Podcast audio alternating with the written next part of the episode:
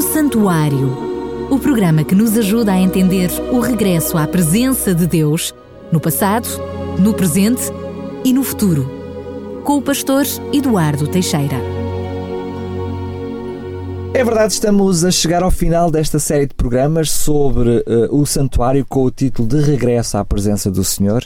E eu poderia dizer, mesmo que numa fase inicial nós não conseguíssemos fazer uma ligação direta entre aquilo que era o santuário e o templo no Antigo Testamento e aquilo que era esta noção de regresso à presença do Senhor, eu diria que agora mesmo, a chegar já ao final desta série de programas, não só compreendemos perfeitamente, como provavelmente também nas nossas vidas pessoalmente descobrimos muita coisa a alterar para realmente e diariamente estarmos na presença do Senhor.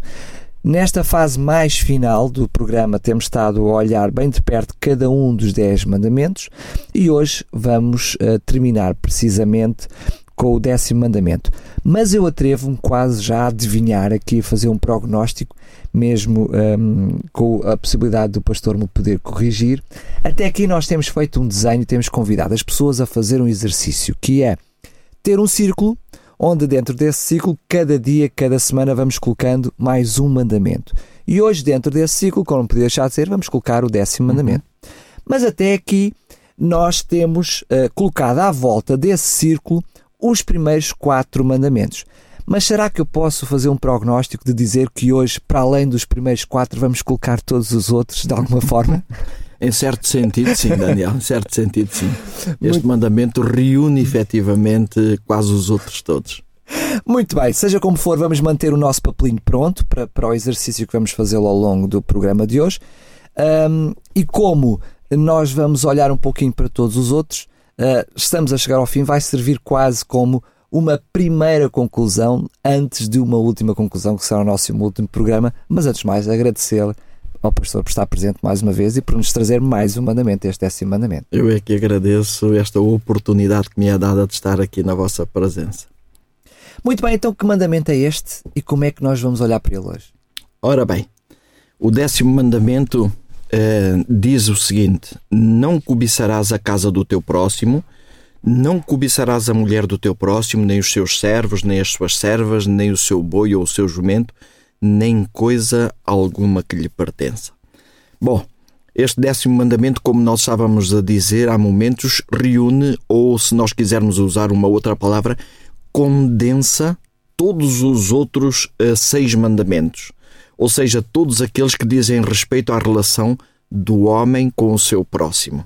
Os últimos seis. Os últimos seis. Se por uh, inerência verificarmos em cada um deles que cada um deles, esses mesmos seis, uh, incluindo já este, não é? Que ainda não vimos, mas os, pelo menos os anteriores cinco, tivemos a oportunidade já de analisar, Sim. que contêm em si os primeiros quatro, então uh, é, por conclusão óbvia, este mandamento contém os últimos seis em si mesmo, não é?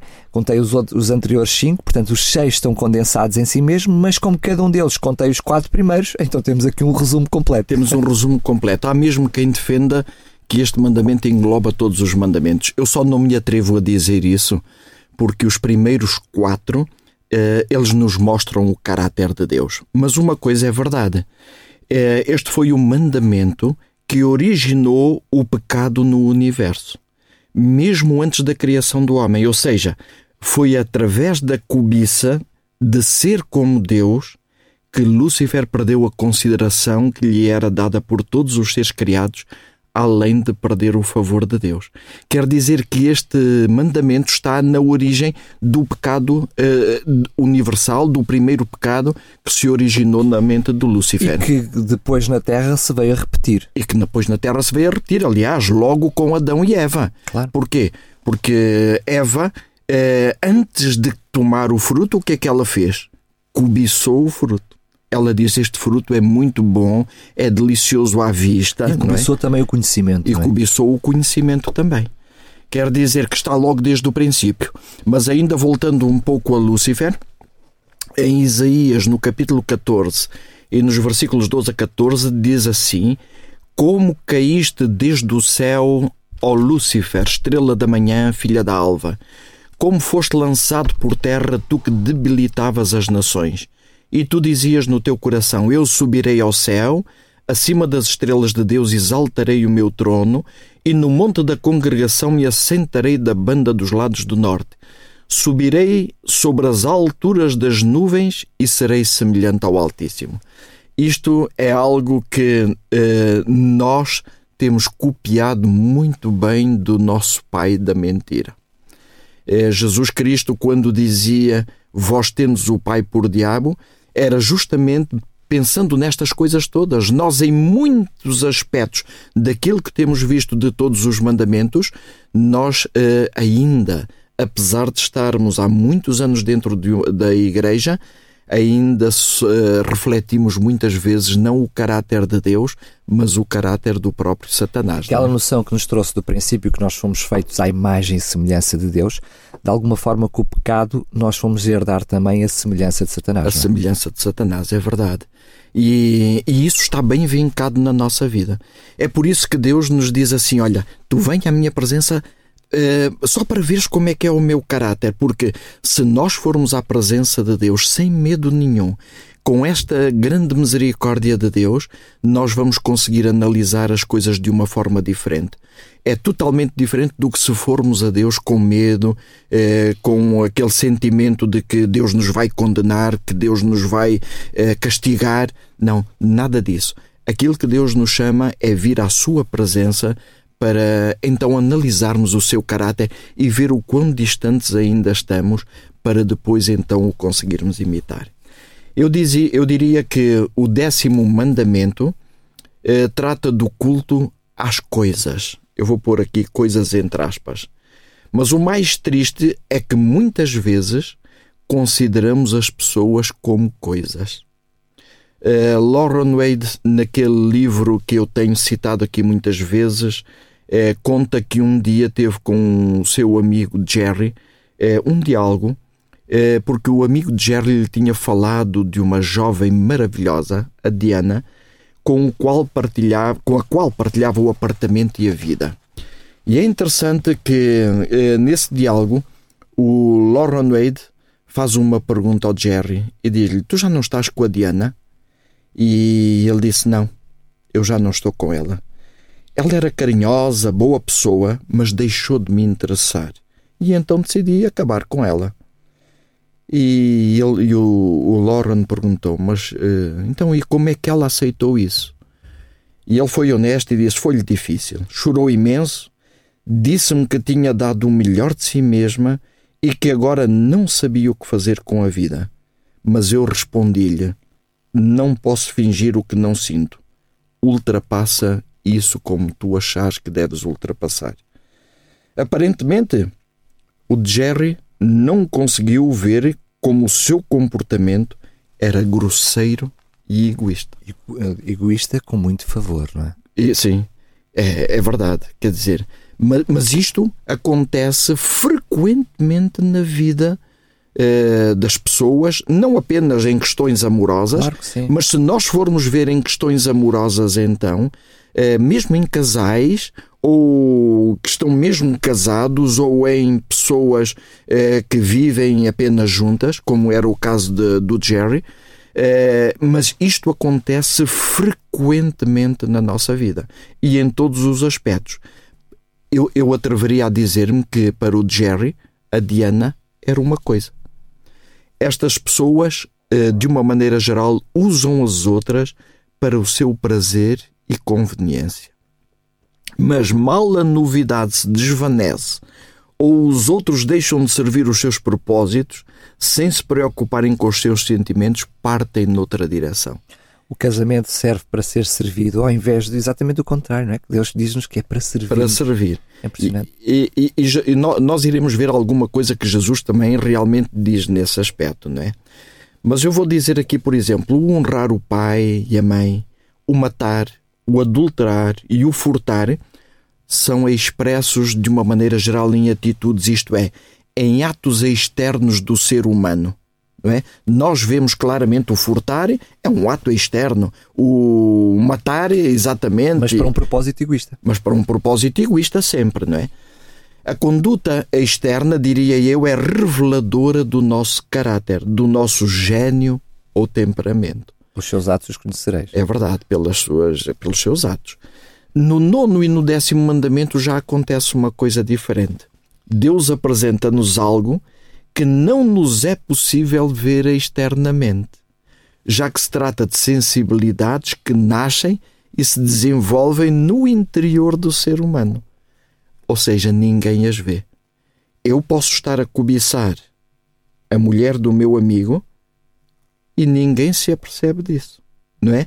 é somente Deus e eu sabemos se estou a cobiçar a casa ou o carro do vizinho, se estou a cobiçar a tal mulher do amigo ou a posição de um colega no trabalho.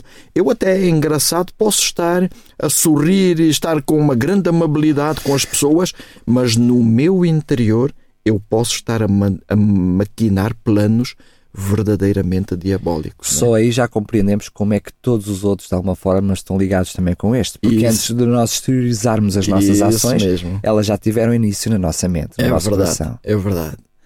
Claro que eh, o simples desejar não é pecado em si, não é?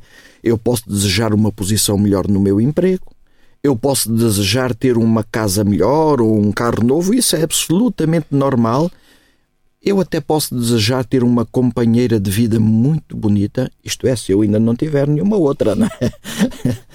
Nada disto é pecado. Então, o que é que é pecado?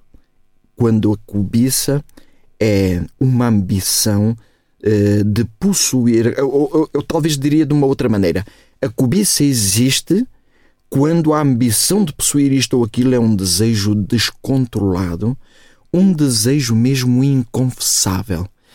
Por que é que eu digo aqui a palavra inconfessável? Porque se eu não puder confessar a um amigo ou a alguém que esteja ao meu lado que eu estou a pensar isto, então eu tenho que ter já um cuidado muito grande. É, eu percebo perfeitamente o que o pastor está a dizer, é legítimo, mas eu queria ir um pouco mais longe. Uh, imagine uh, algo que muitas vezes passa comigo. Imagine, eu quero ter uma determinada coisa mas eu sei que realmente aquilo até provavelmente não é a vontade de Deus. E porquê é que eu digo provavelmente?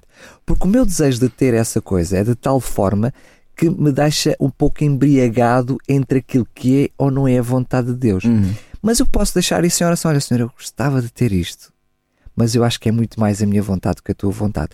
Na realidade, eu já estou a confessar, mas é um primeiro passo. Eu já estou a lutar a reconhecer a tal cobiça, o meu desejo de ter um, um, um telemóvel novo, um computador novo, portanto, seja qualquer coisa que esteja uhum. relacionado com a cobiça, mas eu já consigo confessá-lo. Eu até já consigo exteriorizá-lo, mas eu tenho que permitir que Deus continue a trabalhar no meu coração, não é? É, é muito bom quando nós o podemos confessar. Agora, você, uh, uh, os nossos ouvintes podem imaginar uma coisa.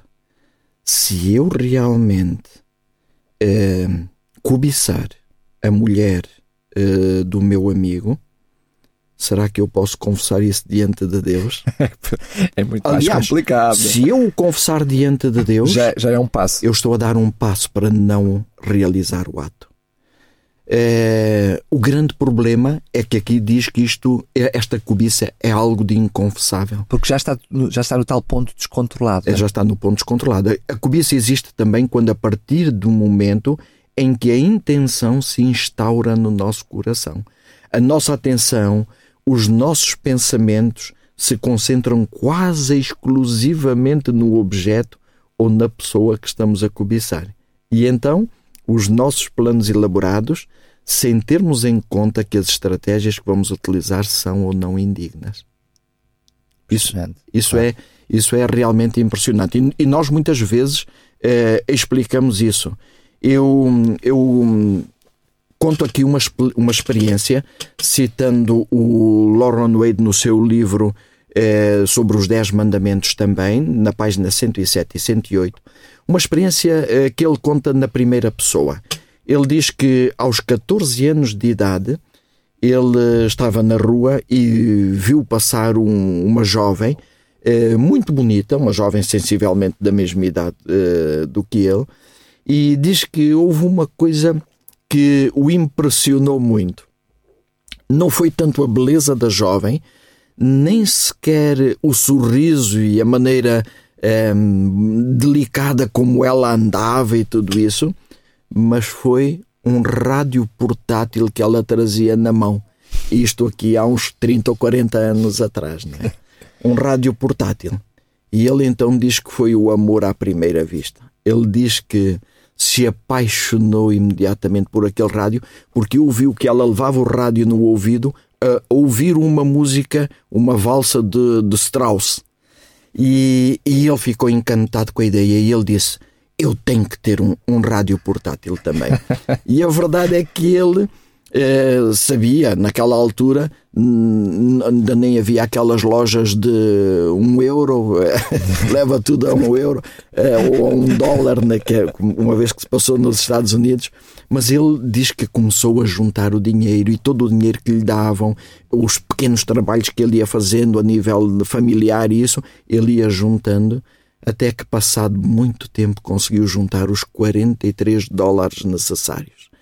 E então ele agarrou naqueles 43 dólares, foi à baixa da cidade, entrou lá no tal, na tal loja e comprou o tal rádio portátil. E ele vinha verdadeiramente animado com aquilo.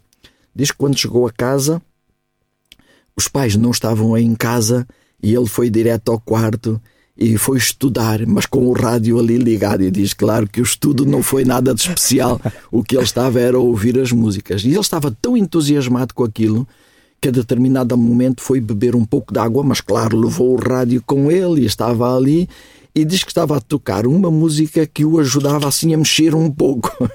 E ele diz que ia dançando com aquela música que estava ali e que de repente ele hum, tropeçou na, numa mesa e para não bater com o nariz no chão foi com as mãos para o chão e o rádio saltou e pronto, estragou-se completamente. Aquilo ao cair no chão desmontou-se tudo e estragou-se o rádio. Bem, eu não acredito em sorte, em azar, mas ele é um bocadinho infeliz. Lembramos a história do relógio, não é? é, é a história do relógio, é verdade. Mas o interessante é que, hum, que ele ficou, claro, uh, completamente desiludido com aquilo que se tinha passado. E diz que quando o pai chegou foi muito simpático com ele mas não deixou de lhe dizer: Olha, acabou por ser um rádio demasiado caro, não achas, filho? claro. E, e ele, ele, ele disse que sim, claro. Uh, e depois, então, a mãe, quando falou com ele, mostrou-lhe que a felicidade que resulta das coisas materiais tende a ser pouco passageira. Ou tende a ser passageira. passageira. É bastante passageira. Bastante passageira. É, Jesus Cristo diz isso de uma outra maneira. Diz assim: Acautelai-vos e guardai-vos da avareza, porque a vida de qualquer um não consiste na abundância do que possui. Isto é interessante. As coisas materiais realmente tendem a ser muito passageiras. E, e, e o Laurent Wade ele diz: mesmo que eu não tivesse quebrado aquele rádio, eh, eu acredito que não era no primeiro nem no segundo dia e com certeza nem na primeira semana, mas ao longo de uns meses eu já não ia valorizar tanto aquele rádio.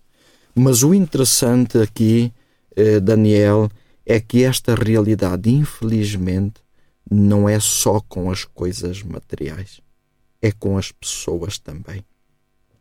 Eu lembro-me aqui neste momento de uma história bíblica que nos ajuda a compreender isto uh, de uma forma evidente. Ela está relatada em 2 Samuel, no capítulo 13. É a história de Amnon. Amnon era um filho de Davi que se apaixonou por uma sua meia-irmã, que era irmã de Absalão. E então ele desejou muito aquela irmã. Ele queria aquela meia-irmã. Ele queria realmente possuir aquela irmã. E então diz a história bíblica que ele, como não conseguia concretizar o seu ato porque ela era virgem naquele momento e ele não podia fazer aquilo, a história bíblica diz que o seu pensamento estava tão concentrado, tão concentrado naquilo, que ele ia emagrecendo dia para dia. Até que ele, conforme eu dizia há bocado, sem olhar às, um, a maneira como ele podia alcançar os seus objetivos sem ter em conta as estratégias se eram dignas ou não, ele fez-se doente e pediu para a sua irmã levar lá alguns bolos, porque ele não comia. E quando a irmã entrou no seu quarto para lhe dar os bolos, ele mandou sair toda a gente. E então ele forçou aquela irmã e deitou-se com ela. E é engraçado que logo a seguir, Amnon tem estas palavras, é dito dele. Depois, Amnon, no versículo 15 de 2 Samuel 13, é dito assim: Depois Amnon sentiu grande aversão por ela, pois maior era o ódio que sentiu por ela do que o amor com que a amara. E disse-lhe mesmo a Amnon: Levanta-te e vai-te embora. Isto eh, mostra muito bem o, o ponto a que nos leva à cobiça. E, sobretudo, neste caso, eh, de, de, do cobiçar, eh, neste caso nem era a mulher de um outro, era, era uma jovem ainda virgem, e ela tinha-lhe dito a ele: Olha, não faças uma loucura destas. Eu tenho a certeza absoluta que se tu pedires ao Davi, ao, a Davi, nosso pai, uh, que ele me dê a ti, ele não vai contra isso. Mas vamos fazer as coisas como devem Deve ser, ser, feitas. Mas ele não aceitou aquilo. Mas é, apenas lembrando esse episódio, um, para além daquilo que é a desgraça ao terceiro, neste caso a ela ele próprio em si também sentiu essa desgraça, mas muitas vezes essa, o resultado das nossas cobiças alastra-se para trás, para além de nós próprios. É? E nesse caso concreto, acaba por trazer desgraça a um povo. A um, um povo, povo todo. A um povo todo. É verdade que o seu irmão depois ele não conseguiu compreender aquela ideia de o meio, o meio irmão ultrajar a sua própria irmã e a verdade é que o outro irmão, o Absalão, procurou tudo e mais tarde veio a matar eh, o Amnon. Mas, Daniel, eu tenho falado com muitas pessoas que têm realmente cometido o adultério, e é aqui que nós vemos que este mandamento envolve muitos outros mandamentos, e as pessoas eh, confessam: não vale a pena fazermos isto. Aquele, aquele, aquele desejo intenso é, é momentâneo, é passageiro a depois cobiça. traz desgraça para eles, traz desgraça para filhos, para, para as outras famílias, é para todos os é envolvidos. Né? Isto é algo de muito interessante. Eu diria que este mandamento, eh, conforme nós estávamos a dizer, tem uma ação direta em muitos outros mandamentos. Se eu não cobiçar, eu não tenho a tentação de furtar, não tenho a tentação de adulterar e até mesmo de matar, dado que muitas vezes a morte física e a morte da autoestima de alguém pode ser causada uh, pela inveja, que é um parente muito próximo da cobiça. Há mesmo a ideia entre muitos cristãos que quebramos sempre este último mandamento antes de quebrarmos qualquer um dos outros. Ou seja, o matar, o roubar, o adulterar, eh, poderíamos dizer que são apenas o resultado, a consequência da violação deste décimo mandamento. Porque, eh, no caso que apresentávamos há momentos de Eva, se Eva não cobiçasse aquele fruto, se Eva não cobiçasse o conhecimento falso que lhe foi mostrado pelo inimigo, Eva não tinha se demorado muito ali junto à árvore da ciência do bem e do mal. Ela tinha aceito realmente aquilo que era eh, de Deus. É interessante ainda, Daniel, que eh, Williams, William Douglas, eh, no seu livro O Poder dos Dez Mandamentos, que nós temos visto aqui, cita que o filósofo eh, John Locke disse que a cobiça é uma inquietação da mente causada pelo facto de alguém ter conseguido algo que almejamos antes de nós o termos conseguido. é uma inquietação da mente, e é verdade, é uma inquietação da mente. E aqui a pergunta que surge é: será que recentemente temos cobiçado aquilo que não é nosso? E eu não me refiro a coisas grandes como casas, carros, posições, etc. Mas qualquer coisa, por mais insignificante que possa parecer. Eu eh, dou o, o exemplo eh, de uma ideia engraçada que alguém teve. E nós, muitas vezes, gostamos tanto daquela ideia e nós gostaríamos de ter sido nós a ter aquela ideia. Então, muitas vezes a apresentamos como sendo a nossa ideia, aí estamos a cobiçar efetivamente a ideia dos outros, não é? A fama dos outros. Nós queremos que a ideia seja realmente nossa. Vamos aplicar eh, este mandamento à nossa folhinha, àquela folha que envolve os outros mandamentos. E eu diria assim: se eu cobiçar, por exemplo, a mulher do meu amigo, estou a ser misericordioso com ele. E eu diria mais com ela e até, como vimos a história, connosco próprios. Connosco próprios, não é? Eu não estou realmente a ser. Eu estou a ser bondoso com, com ela, comigo, com os meus familiares. Não estou a ser. Estou a preocupar-me com os interesses de todas estas pessoas que estão envolvidas. Não. Uh, se eu cobiçar, estou a ter uma boca para poder encorajar ou animar todas as pessoas envolvidas, o meu amigo, estou a ter até uma boca para me animar a mim mesmo, a encorajar. Estou a perceber-me das necessidades do meu amigo, da pessoa envolvida, as minhas necessidades. Não.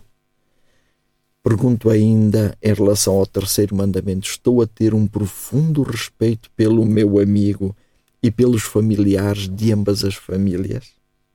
É impressionante quando nós vemos as coisas desta forma, não é? Se eu cobiçar, estou a ser uma bênção para o meu amigo, para a mulher que eu cobicei, estou a ser uma bênção para mim mesmo, para a minha própria família.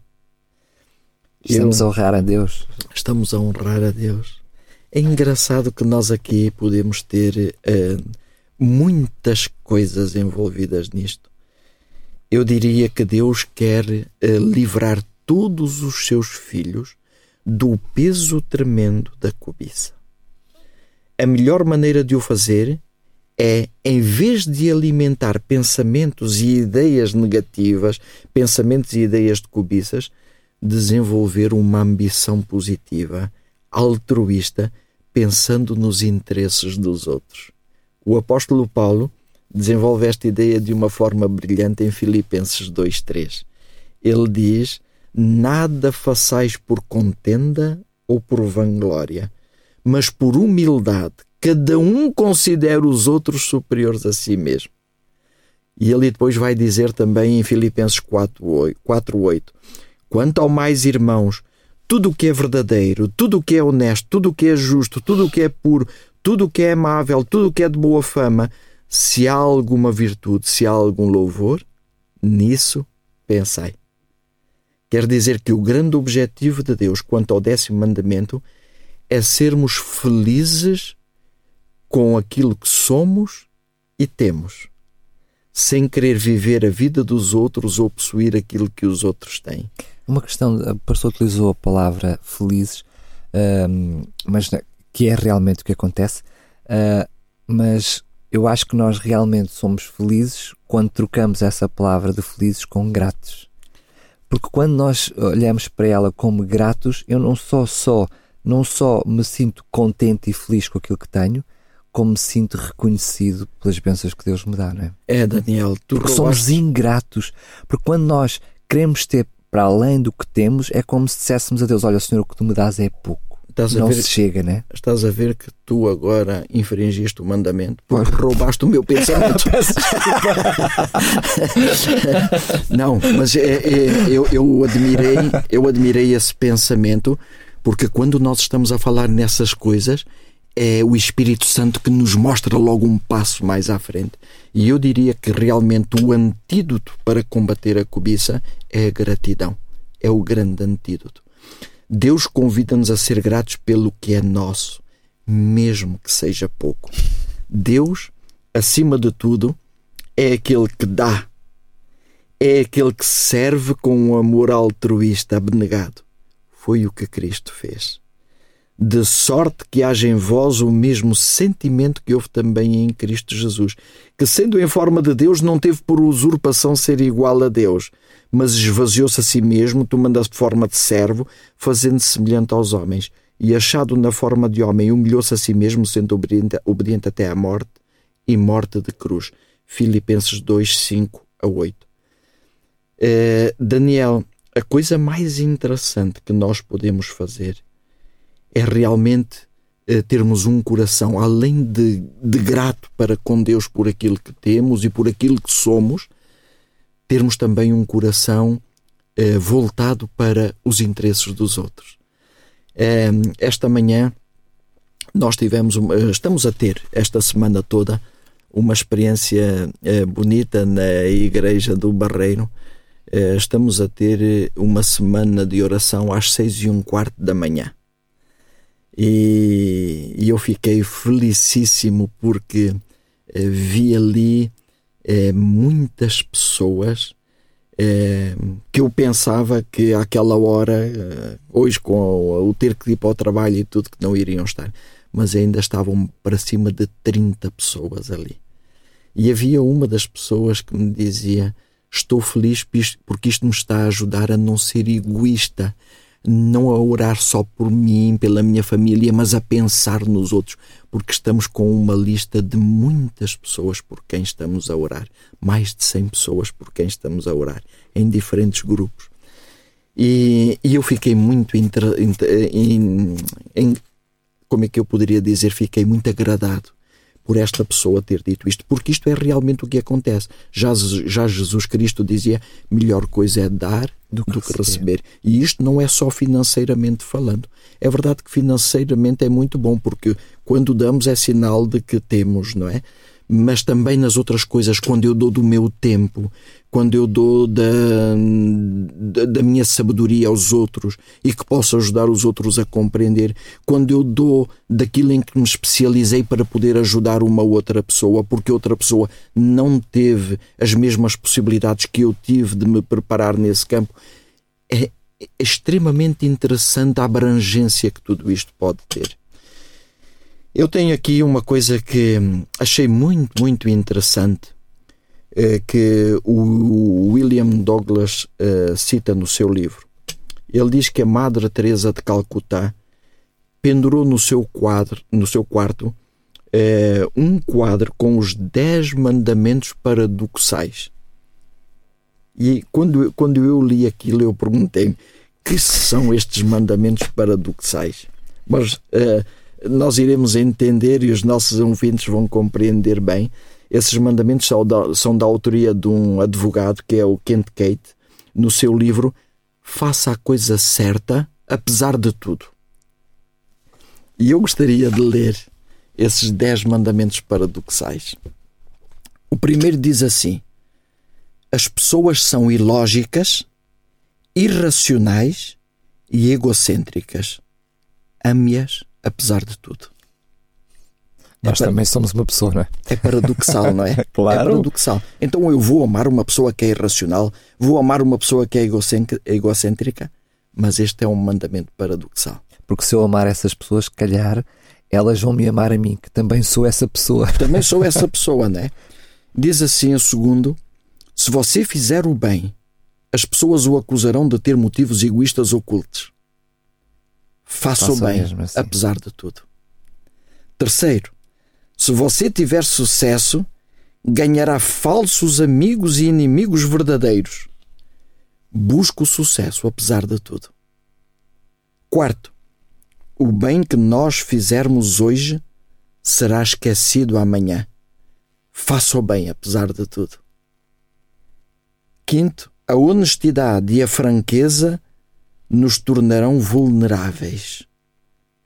Seja honesto e franco apesar de tudo. O sexto mandamento paradoxal diz: os maiores homens e mulheres com as maiores ideias podem ser eliminados pelos menores homens e, e mulheres com as mentes mais estreitas. Pense grande, apesar de tudo. O sétimo mandamento diz: as pessoas favorecem os oprimidos, mas seguem somente os bem-sucedidos. Lute por alguns oprimidos, apesar de tudo. O oitavo mandamento diz: aquilo que você passa anos construindo poderá ser destruído da noite para o dia. Construa apesar de tudo. O nono mandamento diz: as pessoas realmente precisam de ajuda, mas poderão atacá-lo se nós a ajudarmos. Ajuda as pessoas, apesar de tudo. O décimo mandamento diz: dê ao mundo o melhor de si mesmo e mesmo assim poderá levar um soco na cara. Dê ao mundo o melhor de si, apesar de tudo. Eu gostei muito de ter lido estes 10 mandamentos paradoxais. Quase que lhe propunha, depois de fazermos esta série, fazer outra sobre os 10 mandamentos paradoxais, porque isso dava um programa cada dava, um deles. Dava um programa interessante. Esse certeza deixo o desafio para ti, Daniel.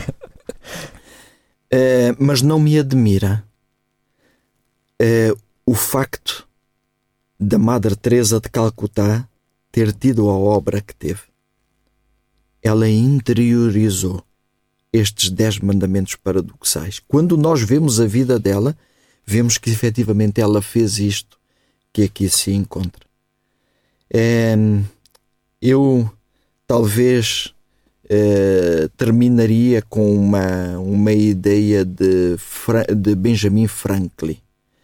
Ele diz assim: Um dia é, Benjamin sentou-se e escreveu uma lista de virtudes com o objetivo de melhorar o seu temperamento.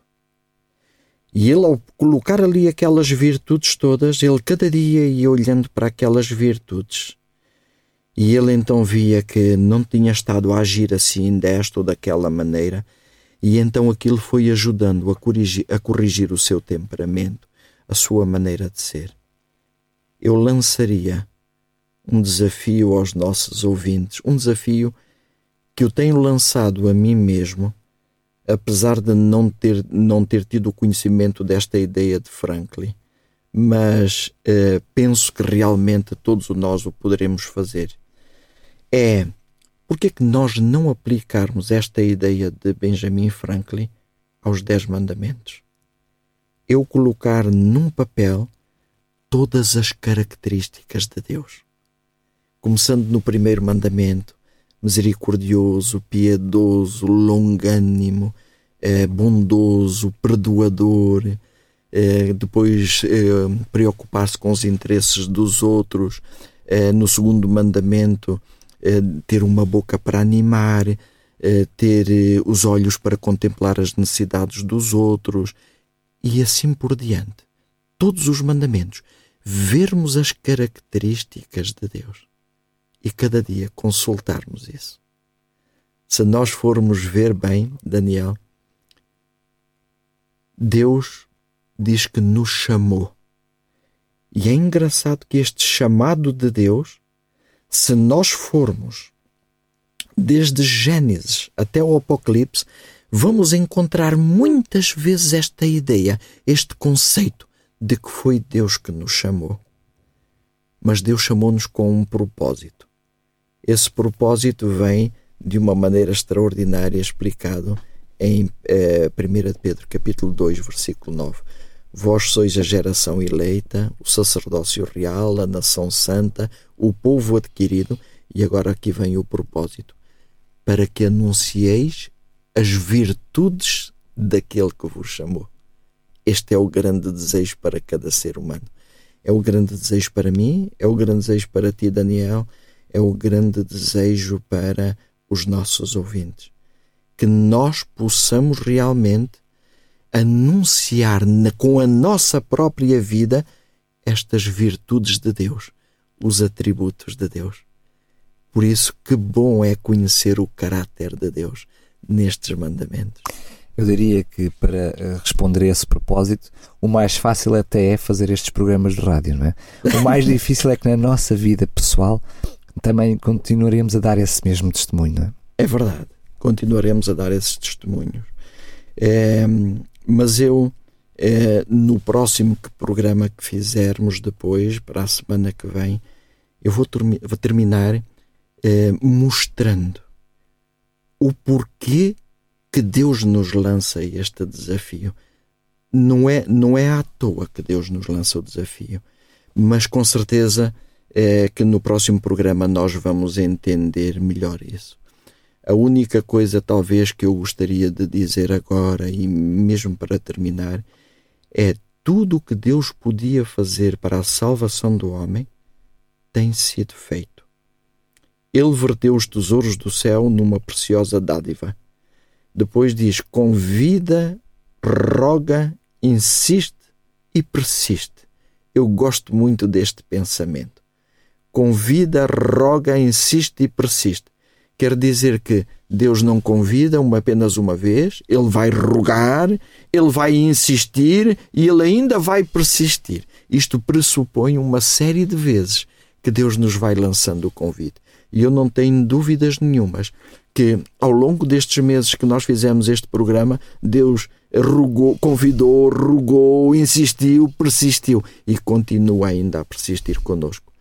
Mas e depois o pensamento termina mas não forçará os homens a irem a Ele. Deus está à espera da nossa vontade. Diz que Deus aguarda a cooperação dessas pessoas, aguarda o consentimento da vontade para que possa conceder ao pecador as riquezas da sua graça reservadas para ele desde a fundação do mundo. Estes pensamentos estão no, no livro de Ellen White e recebereis poder uh, no dia 2 de fevereiro. É um livro de meditações matinais. No dia 2 de fevereiro estão lá estes pensamentos que eu acabei de referir. Que Deus realmente nos abençoe para que também neste mandamento nós possamos uh, ver esse caráter de Deus e pô-lo em prática nas nossas vidas. Eu diria que em todos eles, em todos os mandamentos, nós precisamos muito de oração precisamos muito de, de nos deixarmos ser guiados pelo Espírito de Deus para que seja possível cumpri-los da melhor forma. Eu penso que uh, também este não é diferente. Precisamos de terminar também com, com a oração. Com uma oração. É, é, mesmo antes da oração, Daniel, e só em, complement, em complementaridade daquilo que tu acabas de dizer, eu chamava a atenção das pessoas para o segundo programa que nós fizemos aqui, que é aquele que se refere ao altar dos sacrifícios. Eu não posso esquecer de maneira nenhuma que para eu poder contemplar esse caráter de Deus, eu tenho de ver uma coisa que é a confissão. A confissão é que me leva a poder estar na presença de Deus e a poder examinar a minha vida, comparando-a depois com a vida do meu Senhor, com a vida do meu Salvador. Fazemos então a nossa oração? Querido Deus e bom Pai que estás nos céus, muito obrigado, Senhor, porque tu nos queres mostrar o teu caráter através da tua lei. Ó oh, Senhor, ao examinarmos isto e olharmos para a nossa própria vida, quão longe estamos de revelar a tua imagem. Se quisermos ser honestos, Senhor, ainda se vêem em nós e, sobretudo, neste décimo mandamento, vimos ainda muito do caráter do pai da mentira revelado em nós. Perdoa-nos, Senhor, mas ajuda-nos a não termos receio de vir ter contigo, porque tu nos queres receber com tanta misericórdia. Tu nos queres mostrar o teu caráter para nós vermos que existe um outro caminho, uma outra possibilidade de fazermos uh, aquilo que tu queres, de sermos imitadores teus. Dá-nos a força, Senhor, para não desistirmos deste caminho, para depois então podermos refletir a tua imagem na nossa própria vida e assim podermos ser uma bênção para a humanidade. Despede-nos com a tua paz e dá-nos um dia com a tua presença no nome de Jesus. Amém, Senhor. O Santuário o programa que nos ajuda a entender o regresso à presença de Deus no passado, no presente e no futuro. Com o pastor Eduardo Teixeira.